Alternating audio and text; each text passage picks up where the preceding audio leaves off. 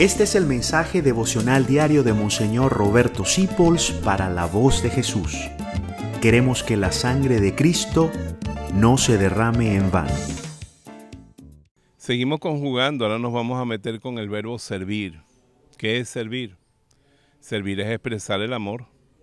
Jesucristo decía una cosa muy bella de sí mismo, se autodefine en el Evangelio diciendo, yo estoy en medio de ustedes como el que sirve en el servicio hay felicidad. Nadie describió tan bello el servicio como nuestra querida Gabriela Mistral, que escribió una oda, un cántico al servicio, y descubre que toda la naturaleza es un afán de servir. Sirve el árbol, sirve la nube, sirve el sol, y que el que más sirve es Dios.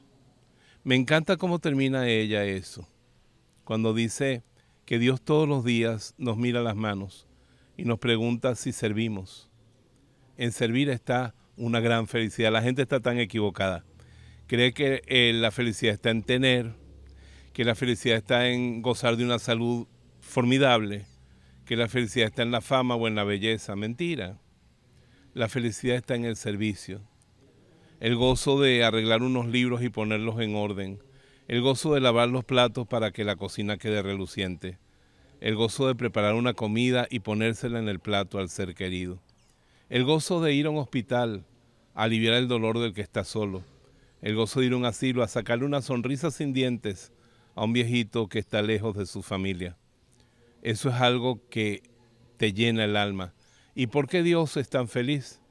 Porque Dios es un afán de servicio interno. El Padre sirve al Hijo, el Hijo sirve al Padre, el Espíritu Santo los sirve a los dos y es servido de ellos. Y ellos nos invitan a entrar en esa onda del servicio.